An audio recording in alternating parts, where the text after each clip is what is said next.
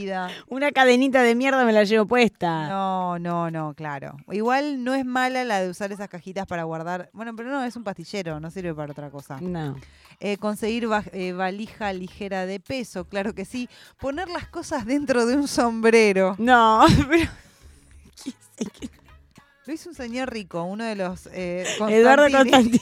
¿Cómo se llama la esposa de Constantini? Que ella me fascina. ¿La esposa de Eduardo o La del esposa de- hijo? No, de Eduardo, que ella lo conoció en el Malva. Ella se iba a tomar un café No tengo inocentemente. Me fascina. A Es ver. increíble. Ay, ¿cómo es que se llama? Elu Miranda sabe mucho. Ah, de- pensé que Lu Miranda era la esposa. No, ay, me encantaría. Elina Fernández, ahí está, Elina Fernández. Elina Fernández, no, no. Ella es una niña lino, por ejemplo. Ella es recontra Ay, niña Lino. Qué viejo que es él, por favor.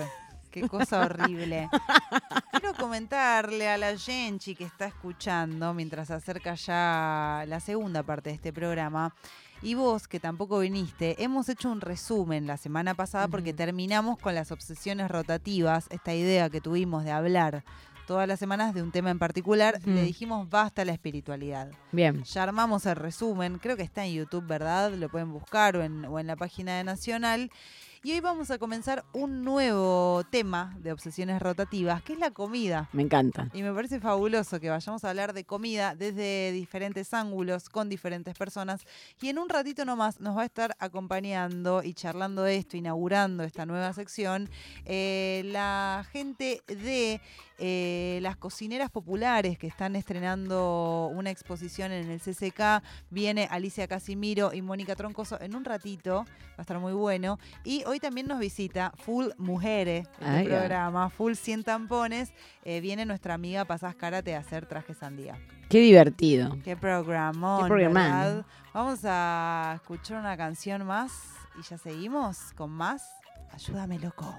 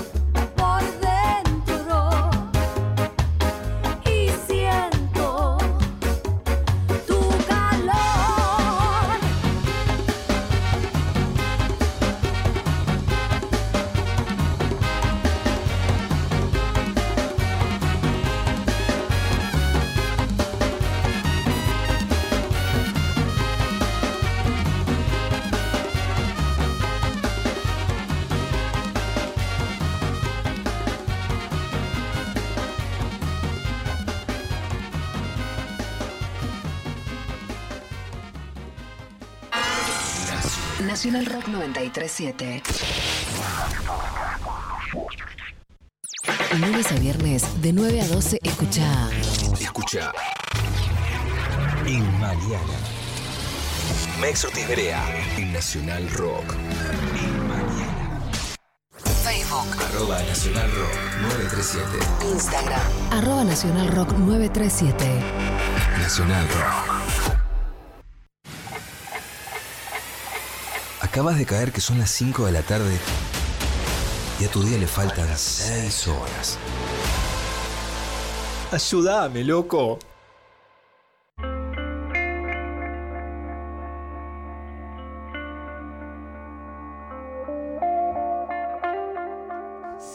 Y 5 de la tarde y seguimos aquí en Ayúdame Loco en la Nacional Rock como todos los días de 4 a 6 de la tarde. Hoy en un programa prácticamente hecho por mujeres y le damos la bienvenida eh, a, bueno, al primer episodio de esta sección que hacemos de obsesiones rotativas. Hemos cerrado la etapa espiritualidad y ahora nos dieron ganas de hablar de la comida con distintas personas, en donde la comida tiene un rol fundamental. Y hoy vamos a empezar dándole este espacio a Alicia Casimiro, que es cocinera del comedor Gustavo Cortiñas de la Villa 31, y a Mónica Troncoso, referente de la poderosa vecina del barrio Fátima. Bienvenidas. Buenas tardes, muchas gracias. ¿Cómo están? tardes. Bueno, estamos hablando entonces eh, de la comida. Primero, me interesa saber cómo se organiza el trabajo de eh, las cocineras populares, cómo es el día a día. Bueno, el día a día es, digamos, recibir la mercadería que nos bajan, este, acomodarla, organizarla, digamos, para preparar, para empezar el día a cocinar, ¿no? Em, ver el menú que se va a hacer, qué es lo que nos falta o lo que se puede lograr hacer con ese menú. Em, estar ahí en- entre todas las compañeras para que el menú salga bien para las personas, porque nosotros estamos preparando eh, 400 raciones a 377 raciones y hay que estar ahí. Sí. El gas, eh, las ANAF en buen funcionamiento. ¿El, el menú se decide en función a la comida que llega o hay algo más eh, preterminado de antes? Claro, eh, de lo que llega y digamos ya tenemos nosotros más o menos lo que nos va a llegar, ya sabemos anticipadamente, entonces vamos este, viendo lo que vamos organizando, pero a veces nos falta mercadería o verduras porque no, no hay lo suficiente con lo que nos baja. claro. Claro. Entonces tenemos que rever, porque si no también es constantemente el estar haciendo guiso. Claro. Y guiso no es todos los días tampoco. Claro. O sea, buscar la forma, algo para que sea más nutritiva o conseguir, digamos, eh, donaciones de verduras o otros lácteos que no hacen falta para hacer una comida.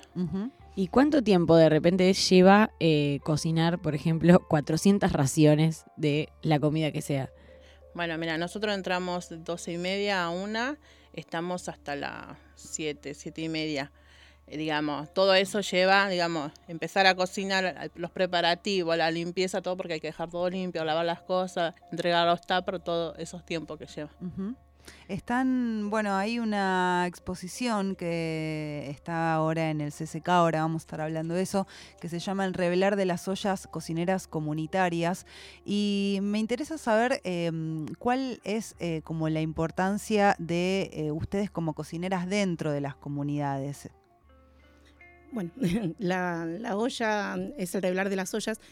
Es algo que nosotros venimos haciendo diariamente, que es eh, como estar en la calle, porque nosotros decimos que el arte y lo que es la cultura villera, que es lo que hacemos nosotros y donde vivimos también, es algo que se tiene que mostrar. Y por lo general no nos dan esos espacios para poder mostrar lo que hay en los barrios. Y esto de poder revelar el revelar de las ollas, poder revelar también nuestra cultura, porque es lo que hacemos diariamente. No en vano el 26% de las mujeres que viven, y disidencia también que viven en nuestros barrios, se aboca a trabajos sociocomunitarios. Ujú. En los barrios populares así. Entonces ahí donde nosotros empezamos a ver que también es necesario mostrar eso, porque no se ve siempre. Más aún hoy por hoy con el reclamo que venimos haciendo por la, la ley de las trabajadoras comunitarias, donde se reconozca el trabajo que hacemos, como lo contaba mi compañera Ali, que están siete, ocho horas elaborando una olla popular, Mm. y eso es trabajo que no se reconoce, entendiendo que este trabajo viene haciéndose hace más de 30 años y no está reconocido. El gobierno, por ejemplo, acá en Cava tenemos esto de que el gobierno reconoce el espacio alimentario bajando alimentos, pero no reconoce el trabajo ni tampoco hay un reconocimiento al trabajo de las compañeras que Claro. están hace más de 30 años al frente de esos comedores. Esto quiere decir que ellos saben que hay un trabajo que se realiza, pero ellos piensan que el trabajo de las mujeres debe ser voluntario. Voluntario desde un sistema patriarcal, como decir que nosotras, el voluntariado viene por ser mujer. Entonces tenés que ser mujer, entonces es tu obligación lavar la ropa, cuidar a las niñeces, a los, a los enfermos de la casa, a las personas adultas, y es algo que se, se tiene que romper, se tiene que dejar de pensar en, esa situación, que porque es necesario para el, porque nosotros entendemos la necesidad de nuestro barrio, de nuestro ter- territorio, y entendemos que si no hay compañeras como Alicia o como yo que trabajamos en esas ollas, nadie lo va a hacer porque el Estado es ausente totalmente en ese sentido, porque no reconoce ese trabajo. Entonces nosotras tenemos que buscarle la vuelta y nosotros primero vimos la necesidad, hay que cocinar, bueno, se cocina. Vimos también que hay que hay otra necesidad también que no siempre los alimentos alcanzan. Claro. Entendiendo que antes de pandemia nosotros eh, hacimos un relevamiento y vimos que el gobierno nacional eh, entendía que había una necesidad de 8 millones de personas que dependían de espacios co- sociocomunitarios alimentarios. En pandemia fueron 12 millones de personas que acudían a esos lugares por pandemia. Y hoy por hoy son 10 millones de personas. O sea que la demanda bajó, pero no bajó significativamente. Incluso aumentó, antes de, lo, de la pandemia aumentó un poco más. Entonces esa demanda sigue estando. Nosotros entendemos eso y que la comida no alcanza. Por, en- por ende, nosotros dependemos muchas veces de donaciones, de articulación con programas que da el gobierno de alimentarios como, no sé, meriendas u otros PNUD, pero no alcanzan esos programas porque te, te alcanzan para un sistema reducido de, de compra.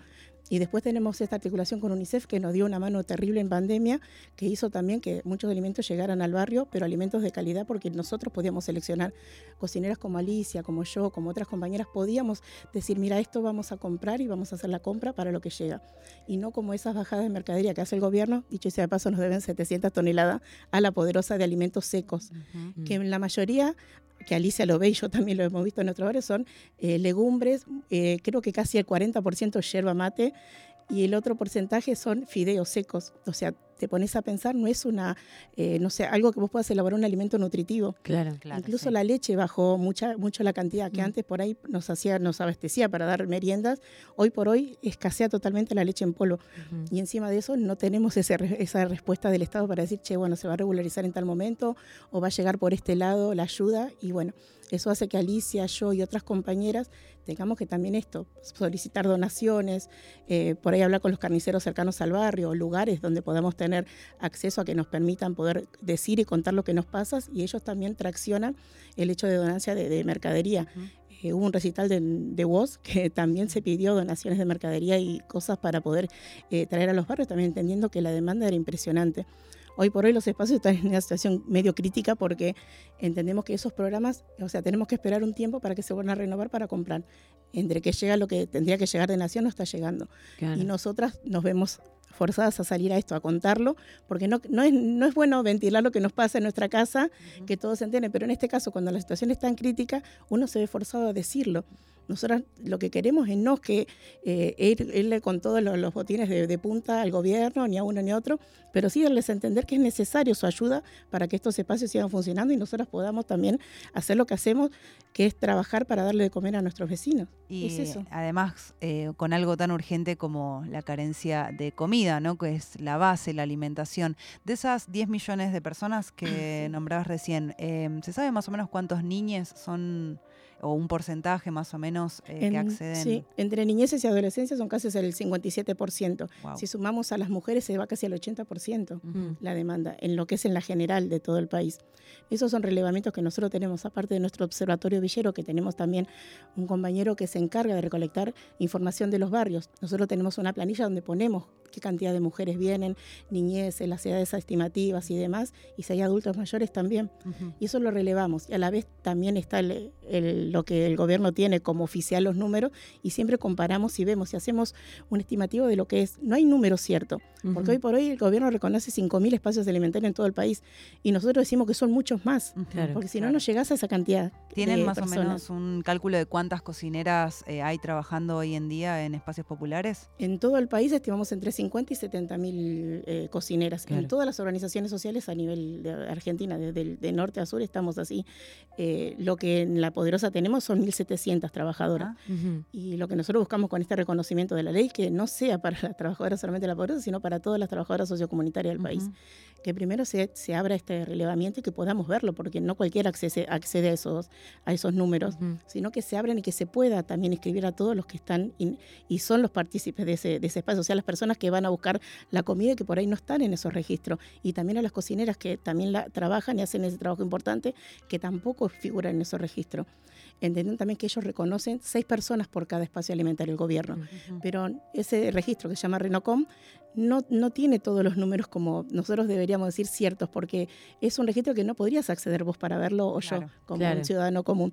Entonces quis- quisiéramos poder ver esos registros y también que se, se revise bien para poder eh, entender la dimensión, no ocultar el problema bajo la alfombra, sino darlo a ver y darlo a conocer realmente en números. Ha- Hablando un poco de esto que, que decís, ¿no? De, de- de- hasta incluso de desconocer cómo se llevó a cabo ese número, la Poderosa hizo un relevamiento, ¿no? Eh, en relación a, eh, por ejemplo, el acceso a- al agua potable, eh, que salió hace poco que lo hicieron con el gato y la caja. Va, eh, eh, Gato ayudó eh, un poco Sí. con el diseño de eso. Te quería preguntar un poco también en relación a, por ejemplo, eh, lo que cuesta el acceso justamente al agua potable, que es, es clave y que es parte de la alimentación. ¿Cómo, cómo eh, digo, llegan dotaciones de agua o, o- o- o cómo se da esa situación incluso en los comedores? No sé en, Este, cómo explicarlo porque es de, de dos vías, ¿no? Por una vez comprándola a nosotros Claro. que a veces se compra y otras se piden donaciones por, por o sea, por entes que te donan, pero eh, es re difícil a veces en, es- en lugares como la Villa 21, Mm. donde tienen que derivar una parte de, que- de, la- de lo que sería derivar el sueldo para comida en, en agua y lo que sería también para mantener la familia también es un porcentaje muy alto. Por eso a veces es la canasta básica que lo que dice el gobierno, que una familia tipo de clase media gasta y lo que se gasta en los barrios. Nosotros, eh, por los relevamientos que hacemos del observatorio, nos dimos cuenta que gastamos mucha plata en agua y mucha más plata en alimentos que en otros sectores de, de- o sea, de la sociedad, porque entendemos que eso es lo primordial, es lo que más hace falta. Y también esto es difícil de entender, porque a veces uno dice, sí, el índice de inflación es del 8, del 9, del 10, Mm. pero en alimentos se va al 12, al 14 a veces, lo que suben en los barrios, porque la canasta básica implica alquileres, cosas también que de utilidades que eh, tiene una persona de clase media, pero en los barrios es otro en la demanda y el- los alimentos son lo que más ha subido en este tiempo. Sí. Entonces ahí donde se nos dispara todo lo, lo que es eh, el agua, el comprar la mercadería, o sea, los lácteos, lo- los frescos, como son, decimos nosotros, la carne y demás. Es dificilísimo, pero no, no sé cómo explicarlo porque no todas las partes del país tienen la misma problemática. Claro. Tenemos lugares donde asiste el gobierno con venir con un, con un camión y asistirte y, y llenarte lo- los tanques o los bidones, pero en otros lugares no. La asistencia es muy escasa en cuanto al- a que la- el vecino pueda acceder a agua potable. Mm. Donde, entonces ahí es donde nosotros en- entramos en el debate siempre, ¿por qué no se hacen esas obras que se deberían hacer para los barrios para que puedan acceder a agua potable? Entendiendo que también muchas napas están contaminadas por nuestros barrios. Porque si nos ponemos a pensar, por ejemplo, en mi barrio que está en la zona sur, en, en épocas hace más de 40 años, eso eran que se le decía comúnmente quemas. En la Villa 21 pasa lo mismo, Zabaleta también, donde tenemos napas contaminadas. Y todo lo que se haga por encima de eso también se contamina. O sea, son lugares que se debería ver que es, están muy como al límite de lo que es lo socioambiental, lo, lo, lo que se ha permitido para que un ser humano pueda vivir Claro. y libre de contaminación. Incluso tenemos barrios que están a la vera del riachuelo, donde ahí también hay, un, hay estudios que se han hecho que hay muchos vecinos que tienen plomo en sangre. O sea, no es que nosotros lo decimos eh, y no tenemos pruebas porque hay pruebas fehacientes y ellos lo saben, saben la problemática, pero de ahí a que hagan algo estructuralmente para hacerlo, en definitiva, y no se hace. Hubo también planes que pensaban ellos en, eh, no sé, eh, cómo urbanizar las, las viviendas, que esos son los de los datos que se venían viendo, dónde hacerlo, cómo hacerlo, pero el- nuestra compañera sabe más porque está en retiro y es uno de los barrios que fue afectado por ese plan que era como para que las viviendas fueran un poco más dignas. Pero no sé si querés contar un poco la problemática de las viviendas de retiro. Sí, en medio urbanización, como saben, este, nosotros perdimos una compañera Ramona por la sí. falta de agua. En cuanto los medios decían que había agua, mentira. Habían vecinas que estaban pidiendo agua, por favor, que si alguien le podía colaborar. Mm. Y eso te llega al alma, te duele, ¿cómo podés estar pidiendo agua, digamos? Sí. Encima en una situación tan crítica, la pandemia, ¿no? Que la persona vive en día al día, vive.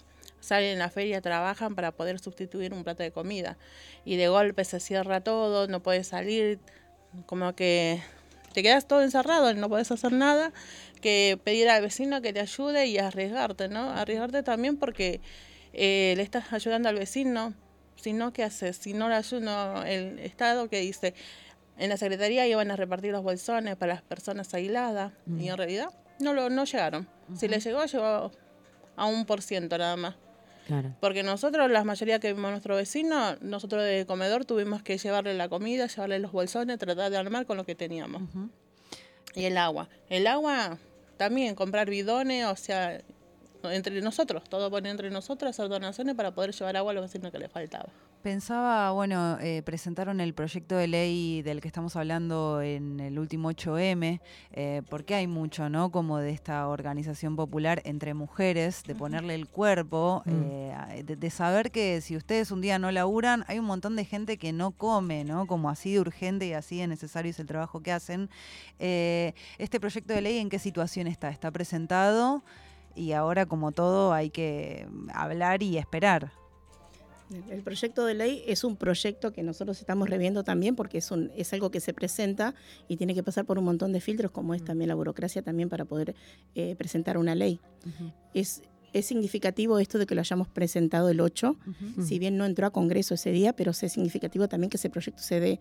Y también esto del 24, también estuvimos en la plaza y también presentando nuestro proyecto de ley con esta remera que tenemos nosotras, todas nuestras compañeras, diciendo esto, 40 años alimentando la democracia, porque es eso lo que hacemos. Nosotros queremos vivir en democracia y queremos también trabajar libremente y tener nuestros derechos, porque es lo que exigimos eso, el derecho a poder trabajar y que se reconozca ese trabajo. Este proyecto de ley viene ligado también a reconocer lo que a nosotras nos negaron siempre, el entender que el trabajo que hacemos es un trabajo que debe ser reconocido, así como el del ama de casa tiene que ser reconocido también. Por eso decimos que nosotras, las trabajadoras comunitarias, somos trabajadoras de la triple jornada.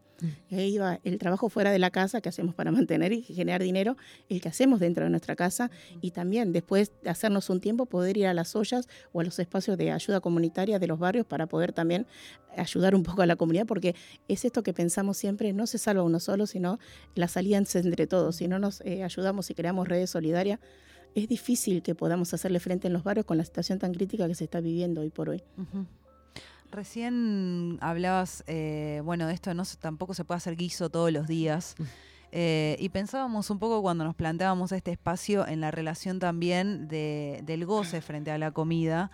Eh, eso es algo que, que en algún punto siento que hay que tener mucha creatividad para cocinar para un montón de gente con lo que tenés en el momento.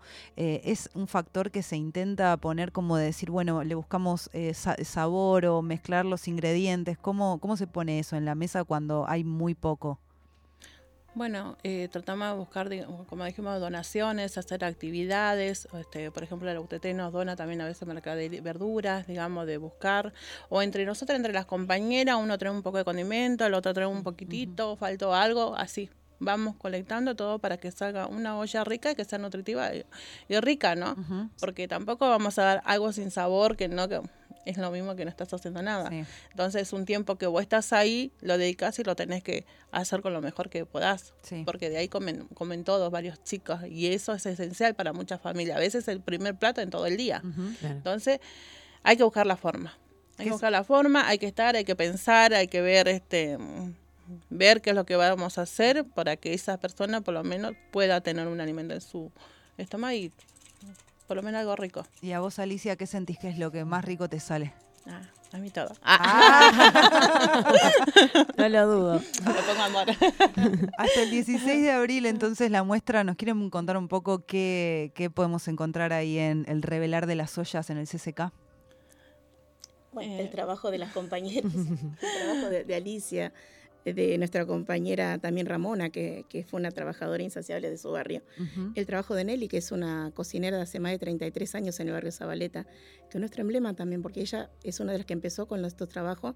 Entendemos que también esta crisis que tuvimos en el año 89 hizo que también nosotras nos organizáramos a hacer ollas populares. Que esas ollas populares con el tiempo el gobierno las eh, oficializó, hizo comedores y merenderos que son del gobierno de la ciudad. Y esa compañera es de ese entonces que es partícipe de ese espacio y también eh, nos dice siempre que ella no tiene ningún sueldo y nunca lo cobró y no piensa verlo, pero le tiene mucha fe a esta ley y piensa que con esto esto puede salir adelante y podemos también tener alguna respuesta del gobierno para ese trabajo que a ella siempre le dijeron que tiene que ser voluntario y por amor. Que no, no, decimos que no porque ella misma lo está diciendo mi compañera, que le pone mucho amor a lo que hace y es lo que todos hacemos. Pero de amor no se vive. No se vive de amor. Si no, decirle a ellos que vivan de amor, ¿no?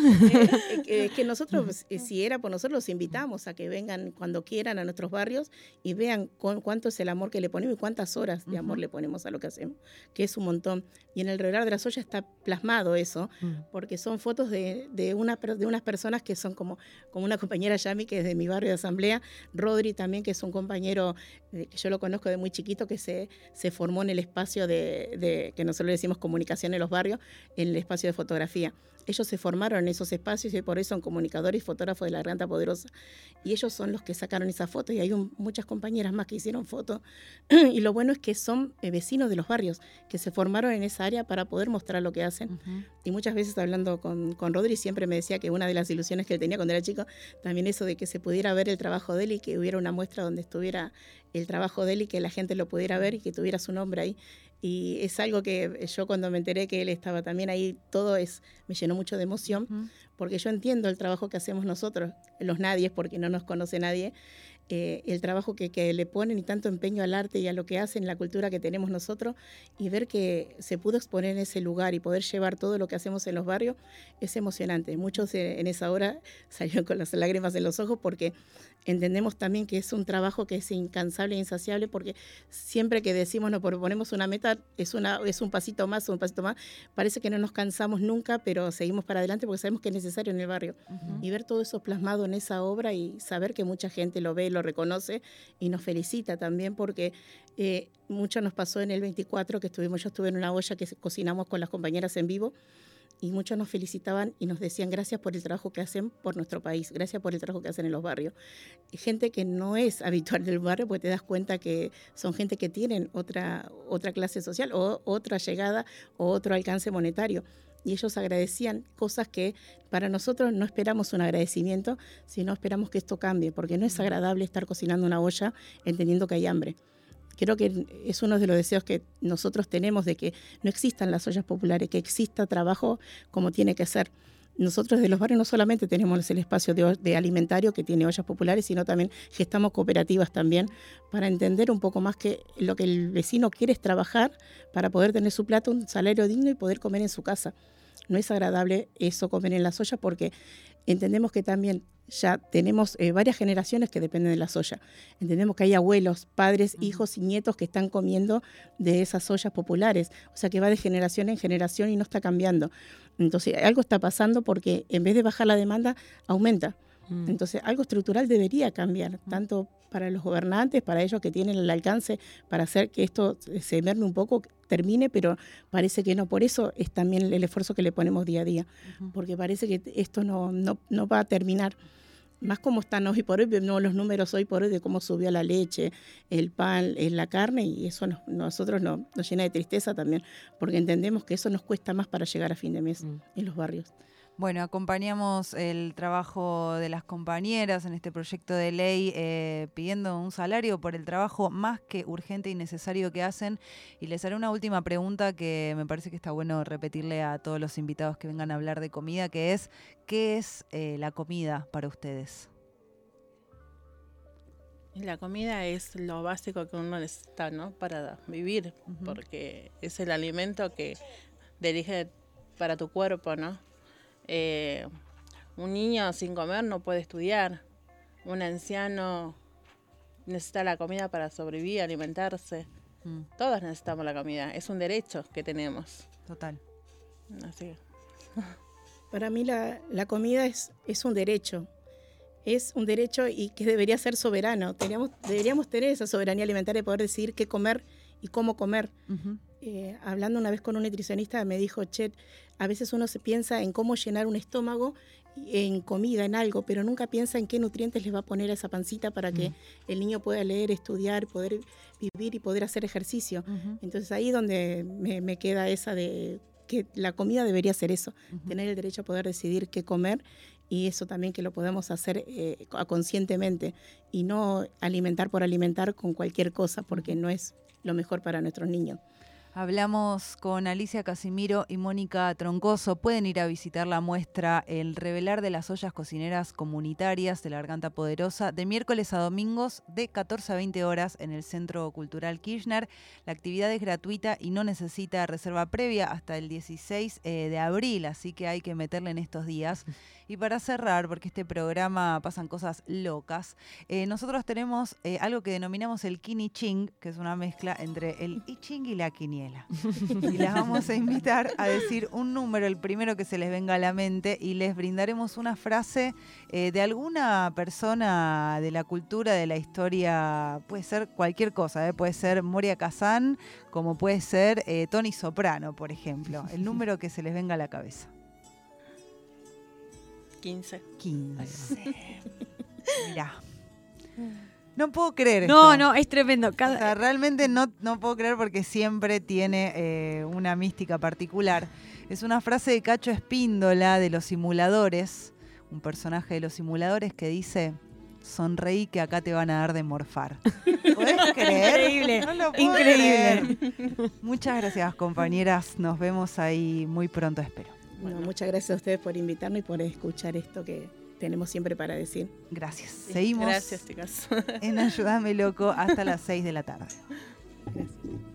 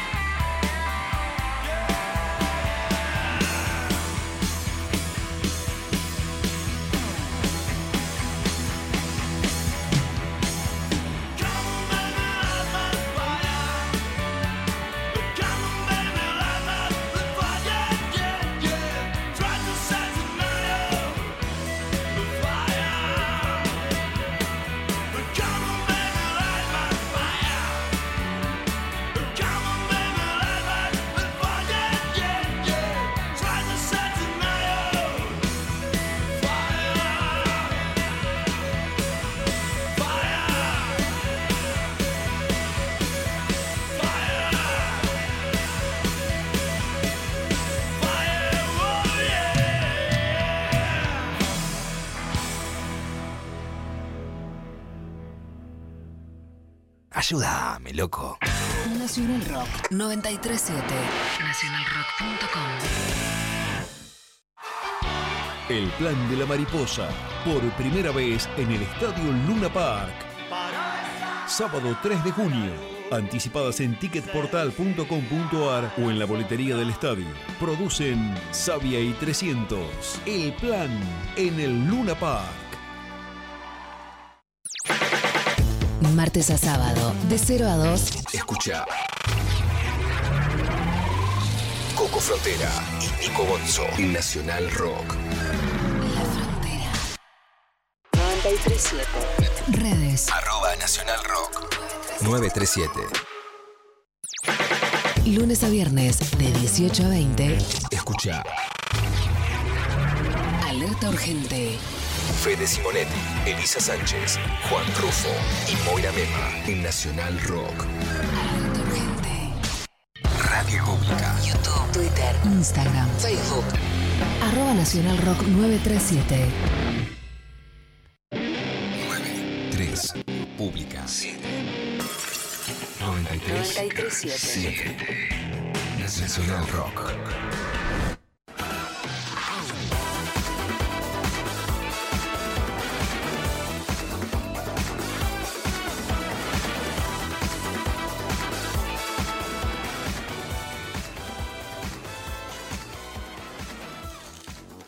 Ulises Mendoza nos opera siempre con todo su groove, siendo el único hombre de este programa que ha resultado, la verdad, mirá cómo baila Las Dani. 5 por de la tarde tienen su nombre, ¿eh? Tun, tun, tun, Ayúdame, tun. loco. Eso. Baile, baile, baile.